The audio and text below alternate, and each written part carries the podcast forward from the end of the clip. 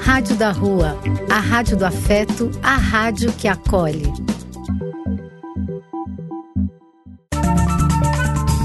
Apoio: Casa de Vó, Banho para Geral e Instituto de Políticas Relacionais. Programa e quem quiser que conte outra. Depois de ouvir uma boa história, é conversando que a gente se entende.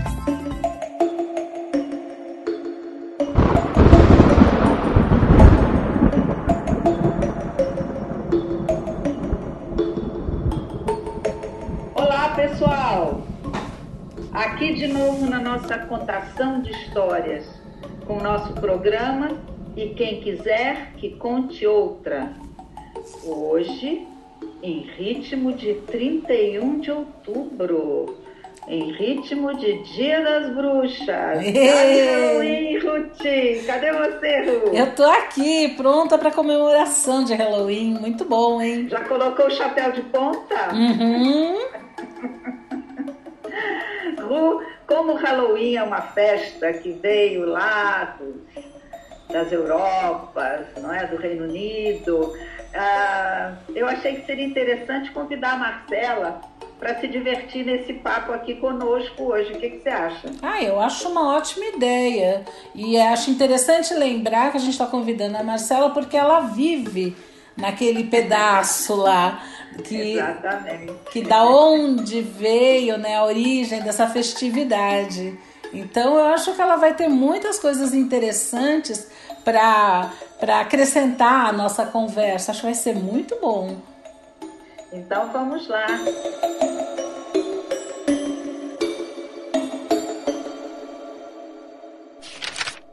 Cadê você, Marcela? Oi, gente. Oi. Estou feliz de estar aqui. Vamos conversar sobre Halloween. Vamos lá. Ah, talvez fosse interessante a gente primeiro situar ah, o que, que seria exatamente esse Halloween do ponto de vista do Reino Unido, do ponto de vista dos celtas, que era o povo que habitava essa região aí do Reino Unido. Ah, o Halloween, na realidade, era uma das festividades celtas que, cujo nome era Samhain. Né? Halloween foi um nome que foi dado mais tarde. Uh, essa festividade pagã durava alguns dias e tinha três objetivos principais. Era para celebrar a última colheita, para acolher a chegada do inverno e era uma celebração de ano novo, né? O que a gente percebe que aconteceu à medida que você vai olhando a caminhada histórica. Ah, eu tenho uma é que... coisa para acrescentar. O que eu li. Diga. Porque você enumerou três coisas. Eu li uma coisa tão interessante que assim é um festival onde se lamenta a morte do grande Deus ancião mas ao mesmo tempo se comemora o nascimento da criança que se encontra no ventre da grande deusa anciã, com a promessa de dias melhores, a esperança. Eu achei isso tão lindo. É, você pegou no, no, no coração da, da, festividade celta, no é. coração da bruxaria. e o grande deus ancião, ele está morrendo mesmo. Uhum. É a última colheita. Quando você colhe, é uma representação de que esse deus o Deus ancião, o Deus velho, ele está sendo, tá sendo sacrificado, né? uhum. né? sacrificado para a vida nova que virá. Uhum. E essa vida nova sempre vem através da figura feminina que é a deusa. Uhum. Você tocou aí muita reverência para você, Ru. Bom, aí uh, o que que a gente observa quando você olha na, na história que à medida que começa um movimento de cristianização no, nesses países do Reino Unido e da Europa, a Igreja Católica tem um movimento de colocar festividades cristãs nas datas de festividades pagãs, uhum. como uma forma de você ir apagando a memória pagã e, e criando e incensando uma memória nova, uhum. não é? Então, o que a gente vê é que Nessa festividade antiga, o Samhain dos celtas, que vai dar origem ao Halloween, uhum. uh, eles achavam, eles acreditavam que nesse momento do ano os espíritos transitavam pela Terra, os mortos transitavam, né? Como se o véu entre os mundos ficasse mais tênue. Diga, Ru. o que eu. Porque assim, vocês entendem muito mais do assunto do que eu, mas andei fazendo umas pesquisinhas e algumas coisas me chamaram muita atenção. Uh, é, esse sabá, né? Porque do que eu entendi é um dos quatro grandes sabás, né? Que, que se comemora durante o ano. Esse sabá também é conhecido como Festival do Fogo. Por quê?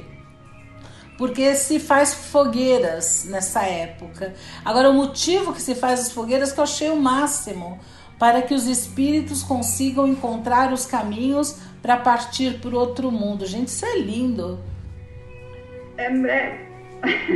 Não é bem é assim. Termos, né? é, é, é e não é, porque também é uma forma de você mostrar para os espíritos qual o caminho para eles irem embora, para eles não ficarem, porque havia o medo de que eles permanecessem. Então, quando as pessoas se fantasiam nesse tipo de festa, Está lá a Marcela esperando, daqui a pouco ela vai nos contar o que, que ela andou vendo por aí. Mas as pessoas também se fantasiam como uma forma de disfarçar a própria identidade, porque os espíritos estão transitando, mas você não quer que os espíritos resolvam ficar na sua casa. Uhum. Lembra quando a gente falou das fadas? Uhum. Que elas, às vezes, elas brincam brincadeiras um pouco sapequinhas, né? Então, uhum. esse é um momento de, de uma certa tensão também. Então, a fogueira tem esse sentido de mostrar o caminho. Uhum. Até o caminho, ó, o seu caminho não é aqui. o seu reino não é esse. É né? tipo até o ano que vem, é isso? Mais ou menos, é mais ou menos. Tenho, eu tenho uma amiga bruxa que ela fala que na realidade os espíritos ficam transitando até a próxima lua cheia. Hum. Não é imediato, não é no dia 31 de outubro, no dia 1 vão embora. Tem um tempo, hum. né? Mas, bom, e aí o que acontece com a Igreja Católica? Ah, no século VIII, essa festa pagã é bem antiga, pré-cristã, né? lá das calendas. Mas no século VIII, um dos papas, Gregório III ou IV, lembro bem, ele resolve transferir a, a festividade do Dia de Todos os Santos, que era comemorada em maio, ele transfere para o dia 1 de novembro, que é uma forma de você empanar um pouco a festividade pagã da, do Ano Novo Celta e tal, colocando uma festa cristã uhum. aí no meio. Né? Uhum. E, então dizem que a palavra Halloween vem deste, desta mudança, né? que em inglês seria, uh, uma tradução aproximada, seria a véspera do dia de todos os santos. Uhum. Né? E uh, o Halloween vai começar realmente a virar um Halloween ostentação, bombar e tal, quando é uma festa que é levada para os Estados Unidos, com os imigrantes, principalmente irlandeses. Né? Uhum. Esse é o geralzão da, da festa do Halloween. Seria interessante, a Marcela que já está lá, há quanto tempo, Marcela? Quase 20 anos, né? É, quase 20 anos, é. Quase 20 anos, que nos contasse um pouco que momento do ano é esse, se é tão especial assim para para esse festejo de última colheita, de chegada do inverno. Como é que é isso aí? Então, uma coisa que eu, eu vou falar mais da minha experiência, assim, que eu, que eu percebo aqui. Um, uma coisa que é muito claro para mim, vindo do Brasil, né? Que no Brasil a gente tem horário de verão, mas o dia continua mesmo claro, metade do dia pelo menos claro. Mas aqui, a, a partir de setembro, quando tem o equinócio de de outono, quando vira outono, é muito claro como o dia fica cada vez mais escuro. E mesmo a luz. A luz o dia fica mais curto? não, fica, fica mais curto, é. Então o que acontece? Mesmo a luz fica, fica um pouco mais escura. O, você percebe que tem uma mudança no ar. Uhum. Eu, quando eu mudei para cá, era muito claro que o ar ficava mais frio, né? Era, ultimamente, nos últimos anos, é, eu não sei se é por causa das mudanças do planeta, mas a gente tá, tá mais quente. Porque eu gosto muito, eu gosto muito dessa época, então eu fico esperando. Então, por exemplo, Hoje está mais frio, mas parece que vai ter, ter uma frente quente chegando, que é uma coisa que não é muito, muito usual. Mas assim, mas você percebe que tem uma mudança no ar mesmo. O ar fica mais gelado, parece que ele fica até um pouco mais denso. É. Essa é a minha impressão. E o que acontece? Então, aqui no Halloween, um, não é feriado, né? Então, o que acontece? É, no dia, é na noite do dia 31 de outubro. E a gente tem, às vezes, uma, a gente tem umas férias de escolares no final de outubro, mas não é sempre que coincide com o Halloween. Então, mas uma coisa que eu percebo é que as crianças gostam muito, porque é, é, as crianças que é, virou uma festa meio para a criançada. Claro que tem agora essa coisa assim da, das decorações, então o pessoal às vezes realmente. Então tem essa coisa, o pessoal fala que é meio consumista, mas tem pessoas que decoram a casa assim de uma maneira. Nossa, eu já vi coisas assim, vídeos passando na janela, aqueles fantasmas passando, uma coisa 3D. Maravilhoso. Mas é. O, o que a gente conhece, eu, eu pelo menos, o que chega muito para cá no Brasil e ou pelo menos na minha experiência pessoal, é o padrão de decoração americano. Se você vai, por exemplo, Estados Unidos nessa época do ano, primeira coisa que eu noto, coisa mais linda do mundo, são as folhas ficando dia a dia mais vermelhas. Aquele chão coberto de folhas vermelhas, que é um negócio, parece fogo, é maravilhoso. Agora, as decorações são todas. É viva a abóbora. Aí também é assim?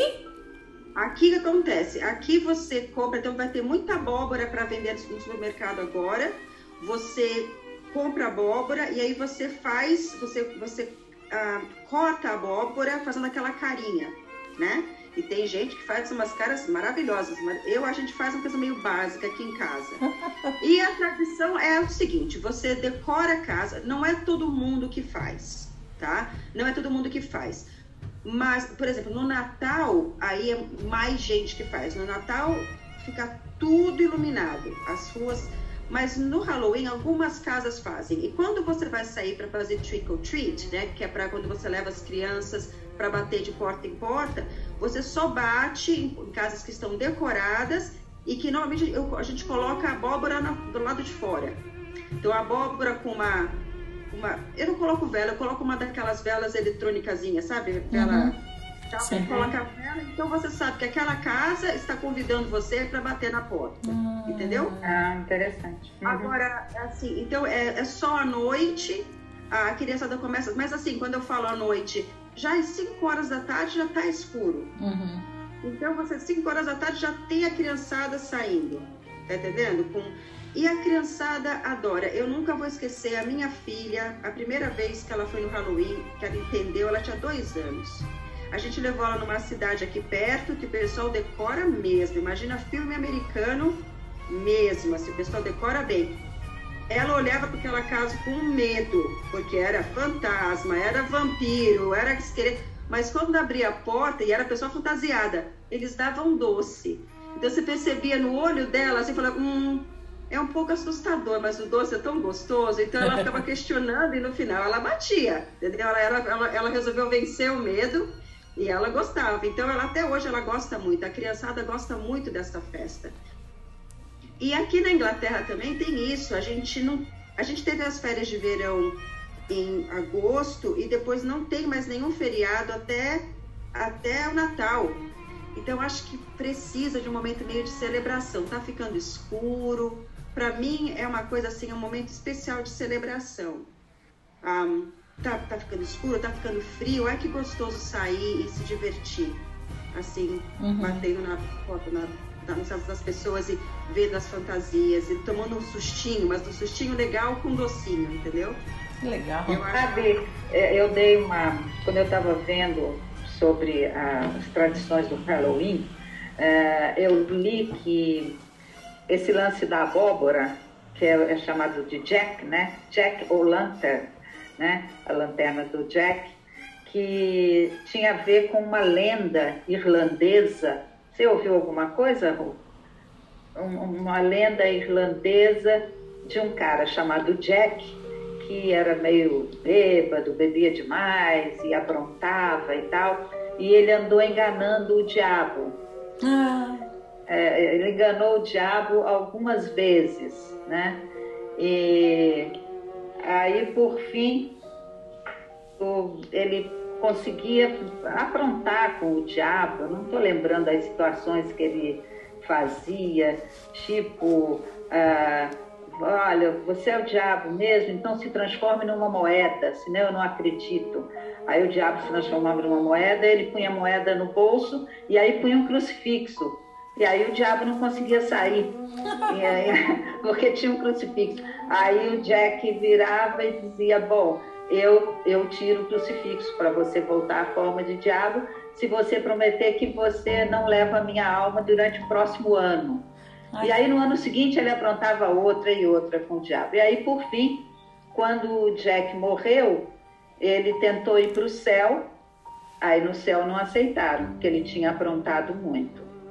E ele tentou ir para o inferno, o diabo também não aceitou, porque achou que ele tinha prédio. Não, não, me pregou muitas peças, não vou te aceitar. Então o Jack ficou um espírito meio sem, sem ter para onde ir. Hum. E o diabo, enternecido, com pena dele, deu um carvãozinho aceso para ele, para ele poder iluminar o caminho dele.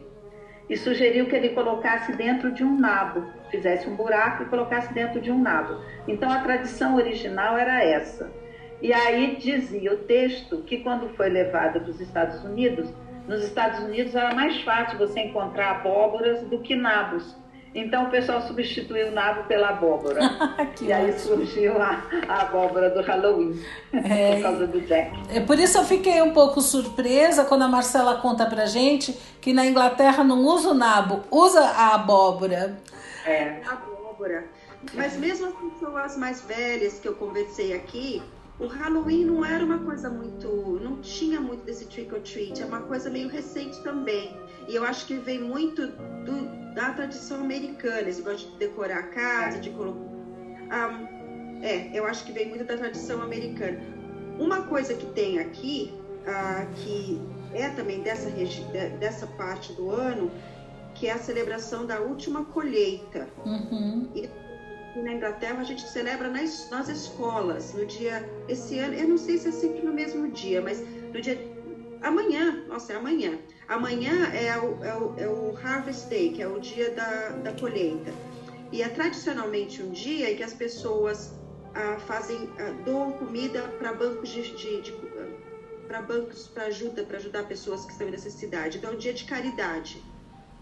Mas isso é vem da tradição muito antiga de você celebrar a última colheita do ano mesmo, porque a partir de agora, outubro, novembro, como você falou, Ruth, as, as árvores vão perder as folhas e agora é muito bonito, no outono fica muito bonito. No inverno, as árvores não têm folha. Uhum. E mesmo com neve, o chão ele pode ficar com aquele frost. Tem, tem isso aqui que tem muito na Inglaterra que chama frost, é tipo como se fosse uma camada de gelo assim, em cima de tudo. Às vezes de manhã você acorda de manhã, você tem que pegar o carro, você tem que tirar o gelo do carro, que ele está coberto de gelo. Uhum. Uhum. Então, então, o que acontece? Então, tem essa tradição de que essa, essa época do ano é a última época para você pegar a colheita e, e, e a, a, o alimento que você vai ter nos próximos três meses mesmo, né? Até uhum. fevereiro, quatro meses. Uhum. Então, isso é, é, celebram até hoje.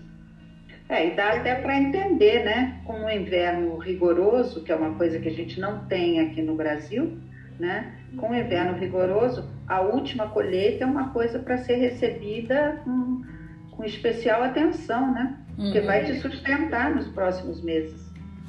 Porque em algumas decorações sobre o do harvest, por exemplo, quando você vai ver com as harvest, o pessoal coloca abóbora, coloca maçã, a abóbora já ficou parte já Até porque a abóbora cresce aqui, você consegue ter muita fazenda que, que faz, que, né, que, que produz é, abóbora. abóbora. Então, a abóbora virou parte da decoração dessa época do ano mesmo. Sim. Agora, Sim. É, é interessante porque, assim, uma coisa que eu li é, lá antiga, da época dos celtas, do festival, é, é que durante esse festival tinha uma série de atividades que eram realizadas, né? Queima de pedidos, realização de oferendas de maçãs e pães aos ancestrais, colocar a foto dos seus ancestrais em seu altar, adivinhações, runas, tarô, uma série de coisas que se faziam. E parece que algumas foram mantidas. Um, e tem gente que considera que essa a, a brincadeira, entre aspas, de de fazer a lanterna de abóbora, né? Se foi no nabo, se foi na abóbora, né? Aquela lanterna feita com, com vegetal, vamos dizer assim, vem lá daquela época e, e que teria o objetivo de afastar os espíritos indesejados. Né? Não só do Jack, mas de todos os espíritos indesejados, uma vez que eles estão por aí mesmo nessa época, né? É, o Jack ficou quase como uma representação do espírito que não é bem-vindo, né? Uhum. Interessante. E que você precisa iluminar o caminho para ele seguir o caminho dele, né? Uhum. E é engraçado você falando isso agora que me vem, porque quando a gente coloca a abóbora do lado de fora da casa, a gente tá falando, não, pode vir. é engraçado, né? Mas isso é porque também é uma maneira de, de mostrar para as pessoas que a pessoa é bem-vinda para bater na porta e a gente coloca as, as abóboras, né? As pessoas são bem-vindas. Ninguém está falando dos espíritos. Exatamente. As pessoas que são crianças, né? Pedindo doce. Uhum. Mas aí é isso. Né? Então, é sobre, sobre esse aspecto, uh, o, o que eu li é que essa a, a brincadeira de pegar uh, gulose, como que era? É, guloseimas ou como que fala mesmo em português? Travessuras? Ah, travessuras ou gostosuras, né? Assim- travessuras assim, ou gostosuras. Isso, assim que chama, que a gente chama aqui. Uh, também é de origem celta e, e originariamente não era uma atividade infantil. Quem percorria as casas eram os adultos cantando cânticos sagrados. Eles iam de casa em casa e quando eles batiam na casa de uma pessoa, eles cantavam a música e eles recebiam alguma coisa. E, e parece que veio daí essa tradição de bater na casa das pessoas.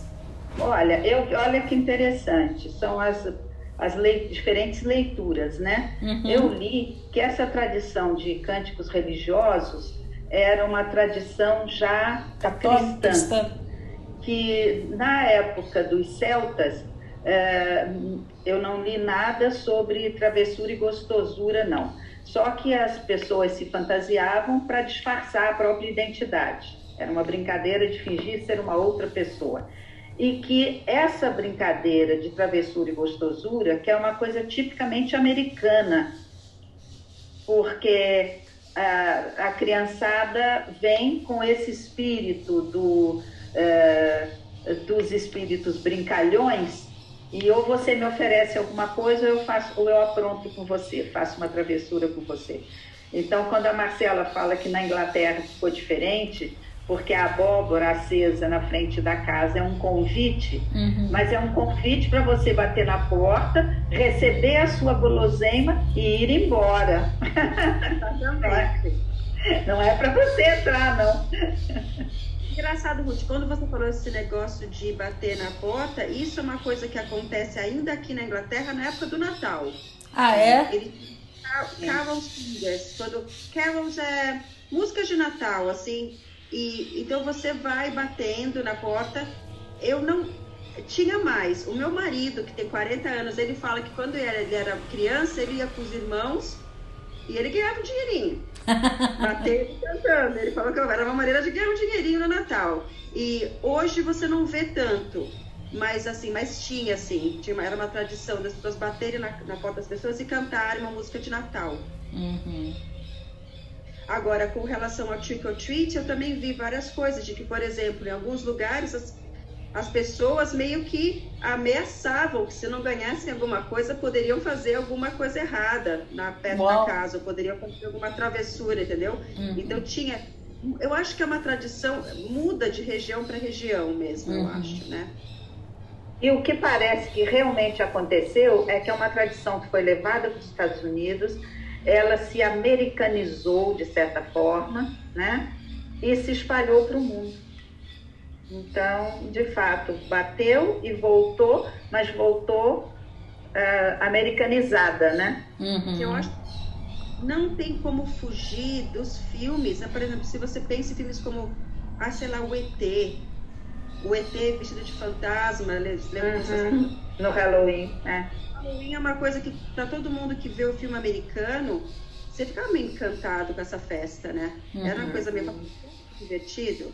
Então, uhum. eu acho que tem muito da tradição americana. E eu acho que a criançada adora. Olha, a Marcela tocou num ponto aí, Ruth, do cinema, uhum. que talvez valesse a pena a gente sair um pouco do foco especificamente do Halloween uhum. e dar uma olhada em filmes, livros histórias que envolvem o Halloween, mas envolvem principalmente esse sentimento de medo ou de como lidar com o desconhecido que está por trás do Halloween. O que, que vocês acham? Nossa, achei maravilhoso, ótima ideia. E acho que para isso talvez a gente pudesse colocar uma música aí para marcar essa passagem. Vamos. Você tem alguma sugestão, Marcela? Ah, com relação à música de filme ou a música de Halloween? Você sempre fala da dança macabra. Ah, assim, se, pra, eu acho assim, para finalizar então esse assunto da história tradicional do Halloween, tem essa música que eu, eu gosto, eu acho que é uma música interessante e ela chama, chama Dança Macabra, é, Dance Macabre, que é uma música francesa, eu não vou lembrar de quando, é antiga, é antiga, e é baseada num poema francês que é, base, que é baseado então em histórias medievais. E que ele conta que na noite de Halloween a morte aparecia e ela tocava o violino e as almas então saíam da tumba e dançavam a noite toda e era um momento em que as almas, e não importa a alma de quem, era a alma do marceneiro, a alma do cavaleiro, a alma do lorde, a alma do, da empregada. O camponês, todo mundo. O mundo dançando junto, enquanto a, durante essa noite, que é a noite que a morte tocava o violino. Então era uma celebração para todos. Uau! Uau. Fiquei interessadíssima, quero ouvir essa música. Vamos dançar um pouco dessa dança macabra aí. Vamos, vamos.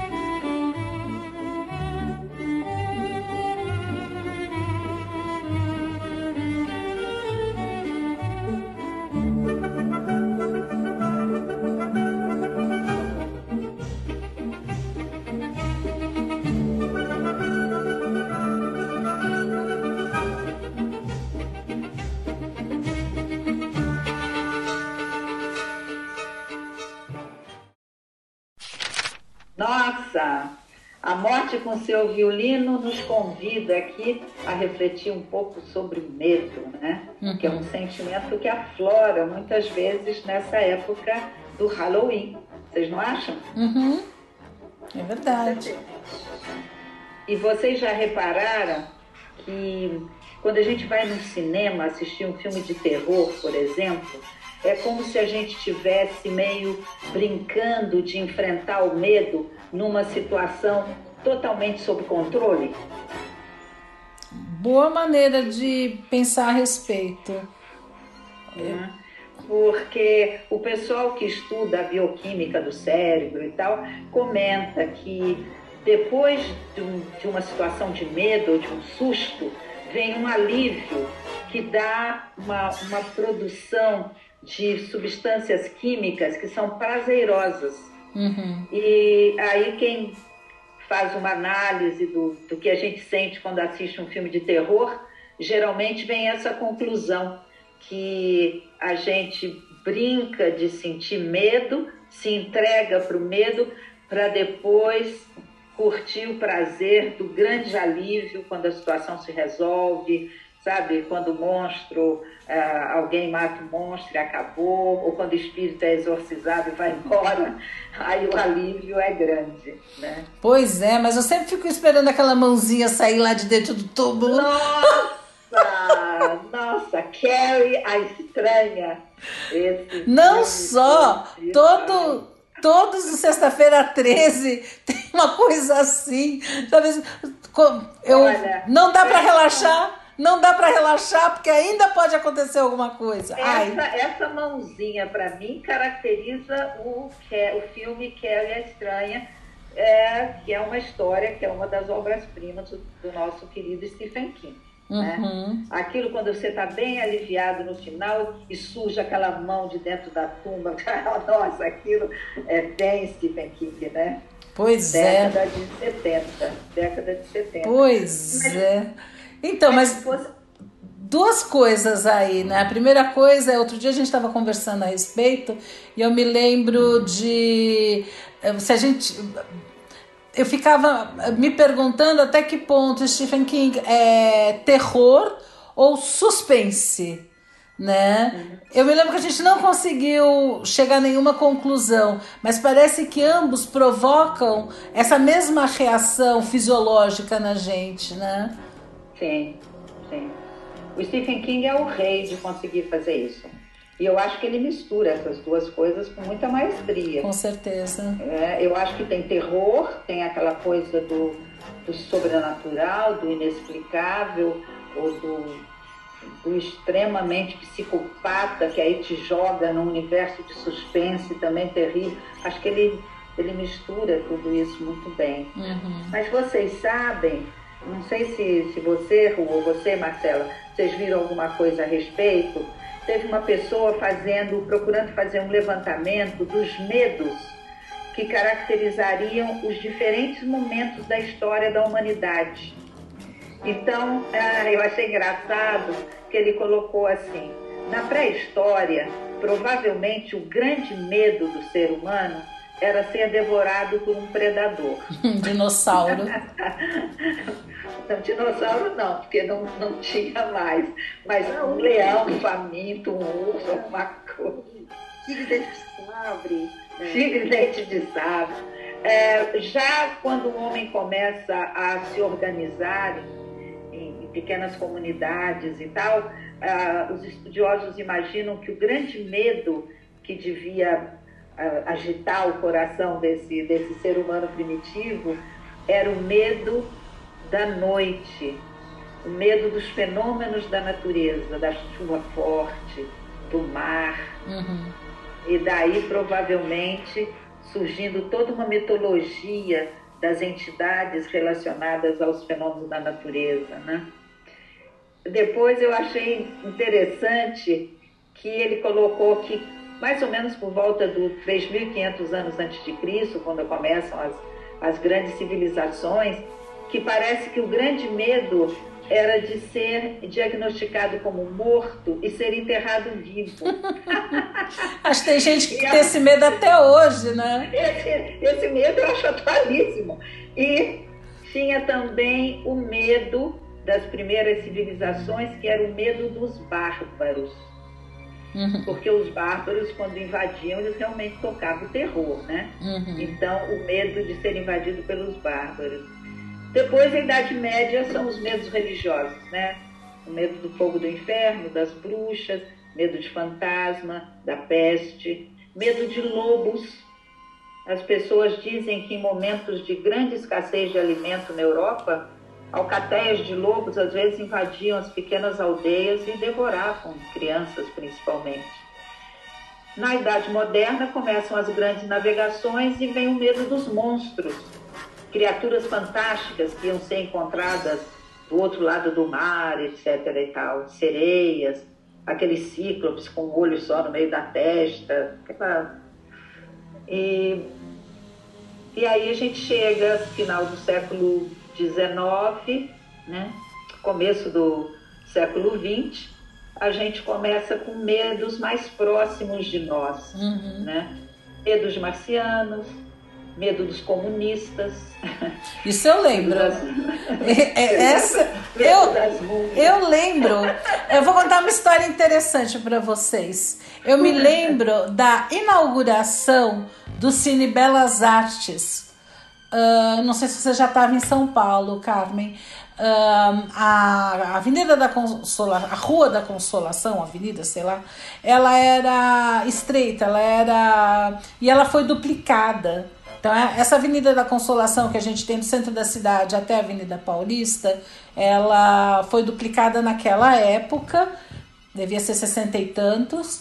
E então foi inaugurado o Cine Belas Artes, que era assim uma coisa maravilhosa, precursora, e na minha lembrança, que pode estar completamente enganada, mas a minha lembrança é que ela foi inaugurada com um filme chamado uh, Os Russos Estão Chegando. E que fala exatamente. Eu me lembro de ter ido na inauguração do cinema e o filme era mais ou menos isso: que hum, Estados Unidos estava sendo invadido pelos russos e vinha assim pelo mar, eles entravam na praia e eles invadiam os Estados Unidos. Né? Eles vinham com um submarino, sei lá, chegava na praia, abria aquela portona do submarino imenso, que provavelmente na época nem existisse, né? era uma ficção, e eles invadiam então uh, os Estados Unidos. Então eu, eu lembro muito bem essa fase desse medo dos eu comunistas, dos russos. Tá aqui, ó, os russos estão chegando.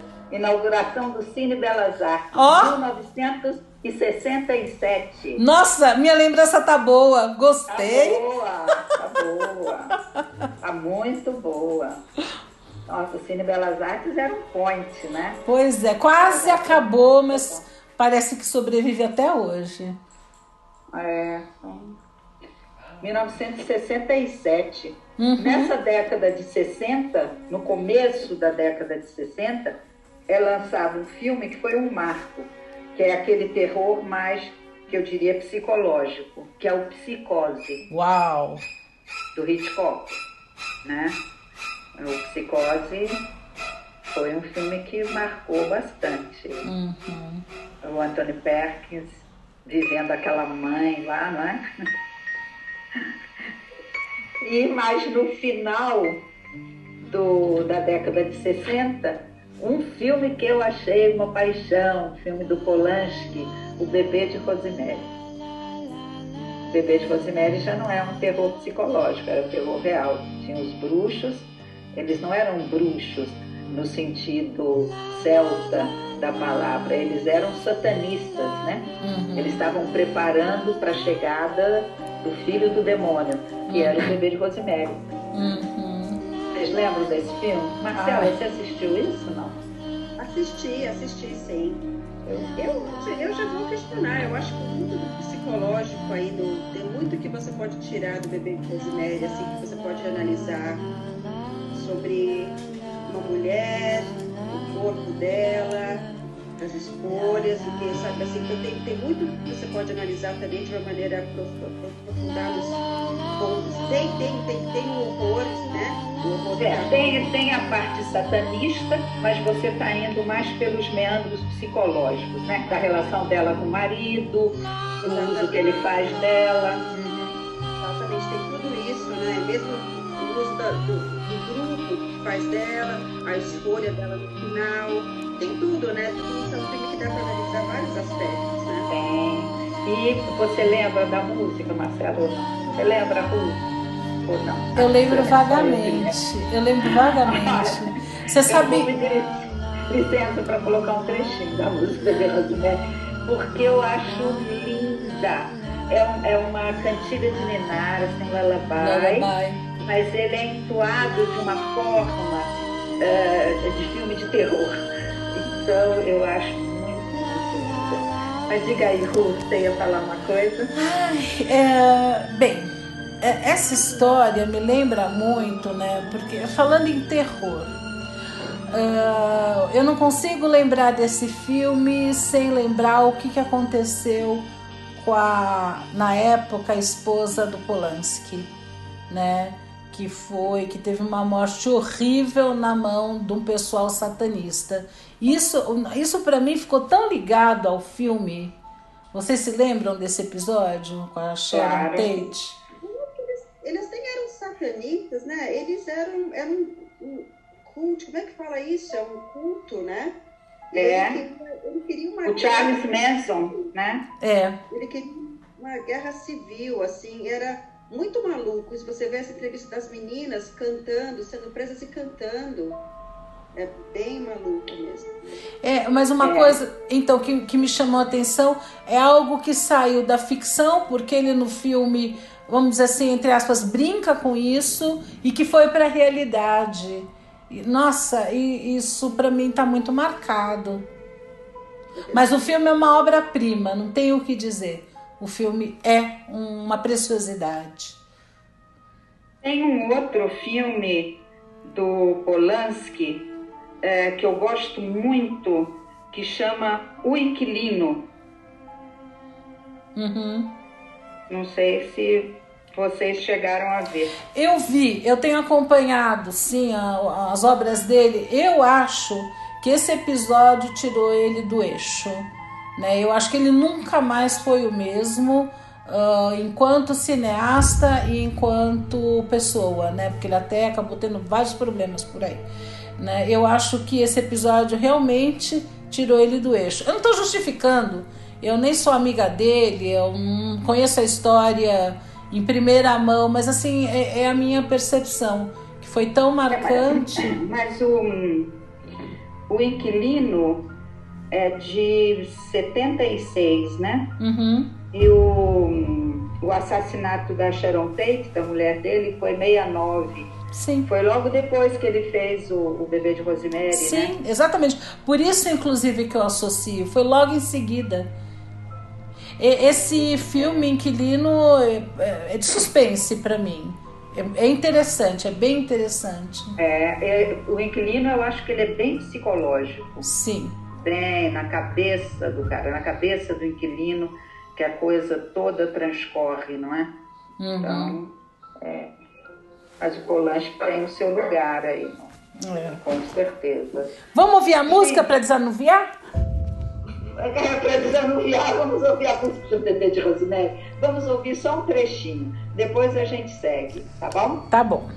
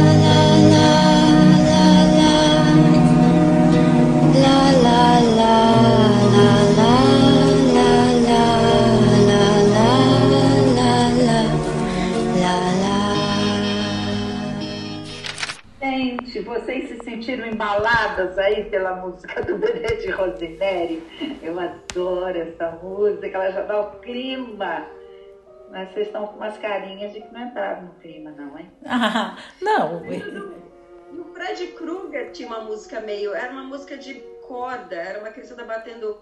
Eram umas meninas cantando uma música de bater corda, assim, isso do Fred Krueger, mas eu também não vou lembrar, isso aí é minha, minha memória dos anos 80. Ah, mas é isso mesmo. É, Todo filme de terror que você tem criança batendo corda e cantando, ou como essa do Bebê de Rosemary, que é uma cantiga de Minar, um lullaby, assim, dá um clima, nossa, então, sabe, sabe que para mim, agora eu me lembrei de um filme que para mim é marcante, é Blue Velvet, que começa com tudo muito bem, E, e uma música. Parece assim, o filme começa como se fosse.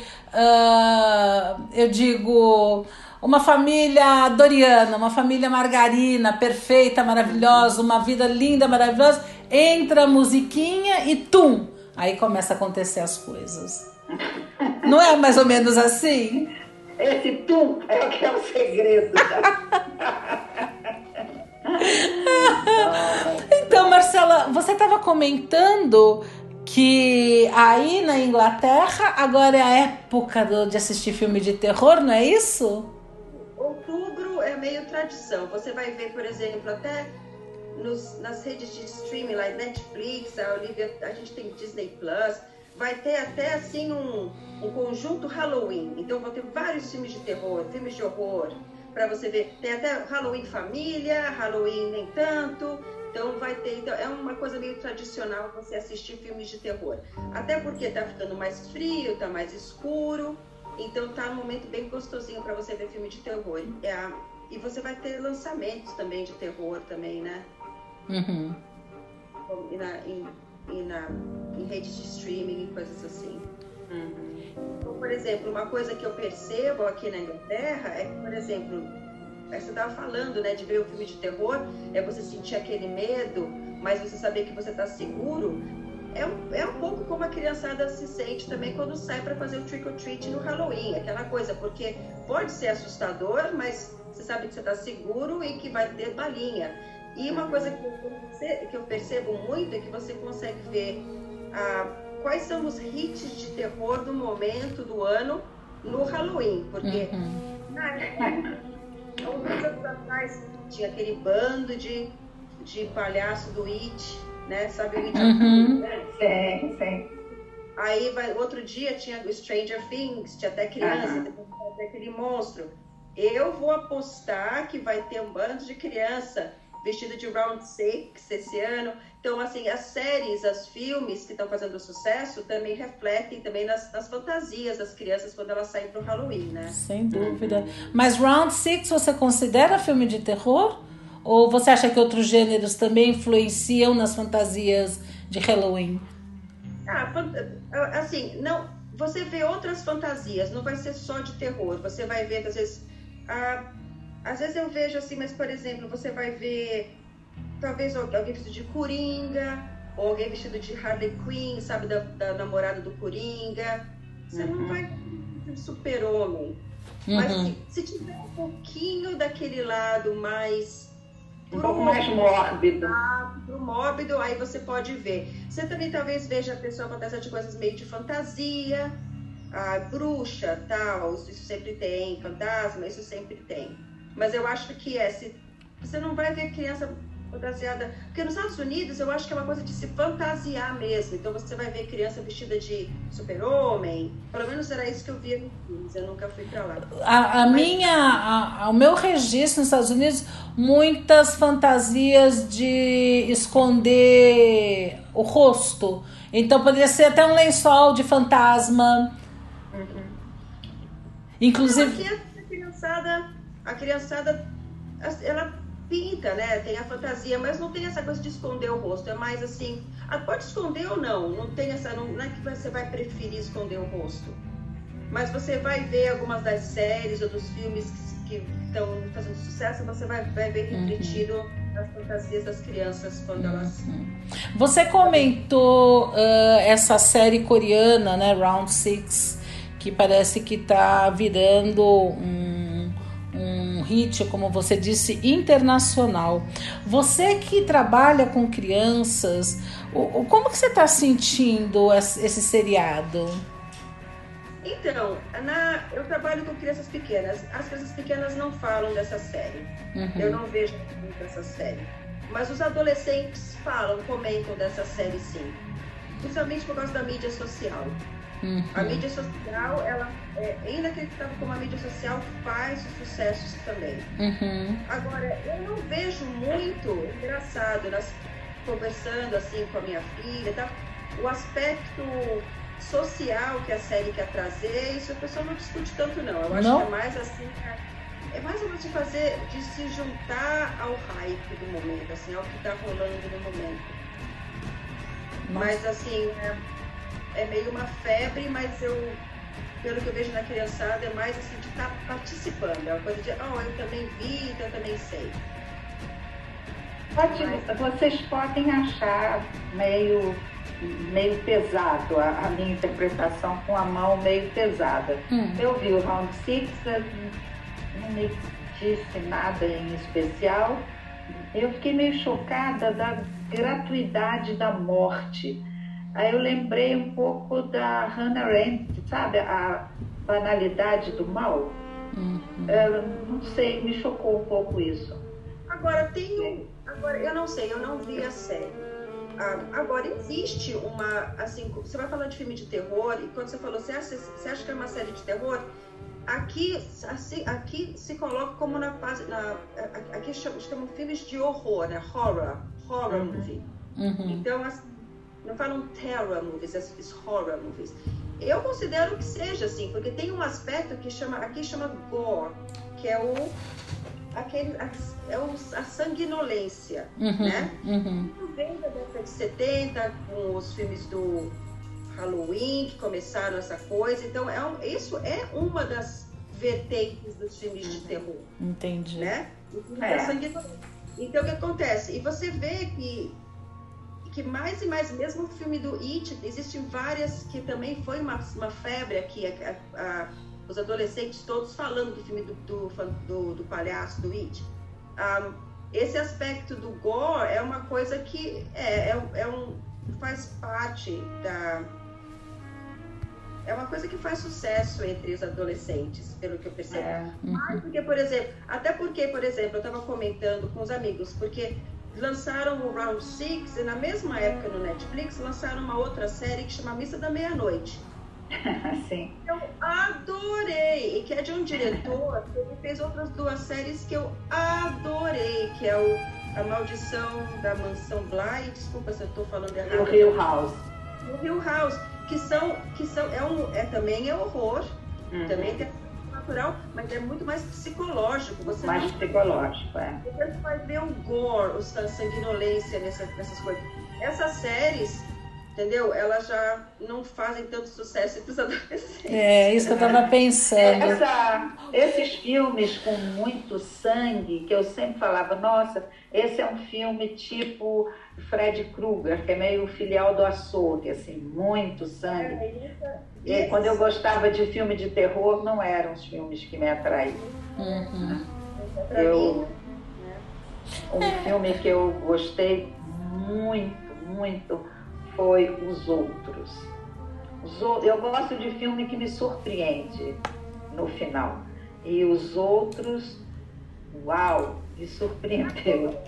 Uma coisa que eu vou falar, por exemplo, eu assisti Os Outros com a minha filha, né? A gente assistiu Os Outros. E ela foi um pouco mais demorada, eu percebi que ela ficou... Quando ela percebeu o que estava acontecendo, ela até hoje ela lembra. Então, é esse filme de sanguinolência, ele pode ter esse impacto, mas qual que é, o quanto que ele vai permanecer, eu não sei, eu não vi o Round Six, eu não sei a profundidade que, que tem a série. Mas, assim, os outros é um filme que a Olivia até hoje comenta comigo. Ela, ela pensou, ela ficou na cabeça dela. Os outros é impactante, sim. Exatamente. Não vou dar nenhum spoiler, porque quem não assistiu deve procurar. Pois é. E, e não tem uma gota de sangue. Os outros não tem uma gota de sangue. Outro filme também que alguém que assistiu, que também seria um horror, que também ela sempre comenta, é aquele do menino que sonha. O depois Ah, eu... sim. É, depois que eu acordar. É. Também, também que ela falou que ela ficou até meio emocionada no final. Sim, no então, final, sim. Então, então então, esse, esse que é uma coisa, como o drama, como a comédia, os, o horror, ele tem vários, várias, ele é, é um... É um universo, é um universo. Né? É um universo. E o Round Six é um dos esses aspectos, né? E uhum. tem um que gosta e tem, a sua, tem as suas qualidades também. Mas é. eu acho que é bom mesmo para mim é filme de com fantasma. Eu gosto de filme com fantasma, cada nossa eu acho que talvez cada um tenha uma preferência. Eu prefiro um bom suspense. Né? Mas é. eu, eu fiz questão de assistir, pelo eu não terminei ainda, mas eu fiz questão de assistir o Round Six na medida que tá todo mundo comentando, né? Tentar entender, porque realmente para mim uh, tem o aspecto da crítica social que para mim é o mais relevante e é uma pena que os adolescentes que estão assistindo não, não peguem esse lado, que é, que, é o, que é o relevante, né? O questionamento. O pessoal. E tem é... a preocupação das escolas, né? Eu comentei com vocês que a escola do meu neto mandou um e-mail é, dizendo que os, os jovens estavam muito interessados nessa série. Eles recomendavam atenção e cautela, né? Uhum. Porque tem é uma violência. Atenção, cautela e acompanhamento, né? Porque. É, isso, isso, com certeza, com certeza. Então tinha uma preocupação da escola, uma atenção da escola com relação aos, à preferência dos jovens. Gente, eu acho que a gente transitou para lá e para cá, hein? Conversou Tem bastante. filme que a gente nem falou, não falamos da Paixão da Ruth, que é o Iluminado. não falamos do Sexto Sentido, que também é interessante. Uau, fantástico. Não falamos do Exorcista, que o Zeca me lembrou. Então, olha, tem muito, é um tema muito fascinante esse, né? Sem dúvida. Mas eu adorei a visita da Marcela. Trouxe, ah, certeza. trouxe contribuições fantásticas, um outro olhar de quem vive em outro lugar, né? Uh, e que acaba tendo uma vida diferente, porque vive em uma cidade pequena, né? na Europa. Eu, eu, eu achei que contribuiu muito para a nossa conversa de hoje. Ah, que bom. Foi muito bom, Mar. E em sua homenagem, para a gente terminar, uh, a gente vai colocar uma música do Michael Jackson. Uhum. Vamos Quero colocar o thriller. Só, só, só você ah. contar. O, é, essa música, o, você, você já falou que música que é ou é surpresa? Já, já o falou. Thriller. Falei. Pois é. Essa música eu lembro, e eu lembro que eu tinha, tinha, era muito difícil ver videoclipe no Brasil. Tinha um programa, Sim. eu não tinha MTV, não tinha MTV ainda. Tinha uhum. um programa que passava das 6 horas da tarde para poder ver clipe. E eu adorava, eu tinha um medo, medo mas eu gostava de ver esse clipe, mas era meio Dava um pouquinho de dor. Que ótimo. Mas eu lembro, eu lembro que foi assim, um clipe da todo mundo dos anos 80, assim, nossa, a gente lembra. Esse clipe foi famosíssimo, foi um impacto, ele foi impactante. O, o clipe do Michael Jackson. Então uhum. a gente vai terminar com ele, né? Uhum, com certeza. Meninas, Valeu, nos divertimos, relembramos e terminamos por aqui. E quem quiser. Que conte outra. Tchau. Obrigada, Marcela. Tchau, tchau. Tchau.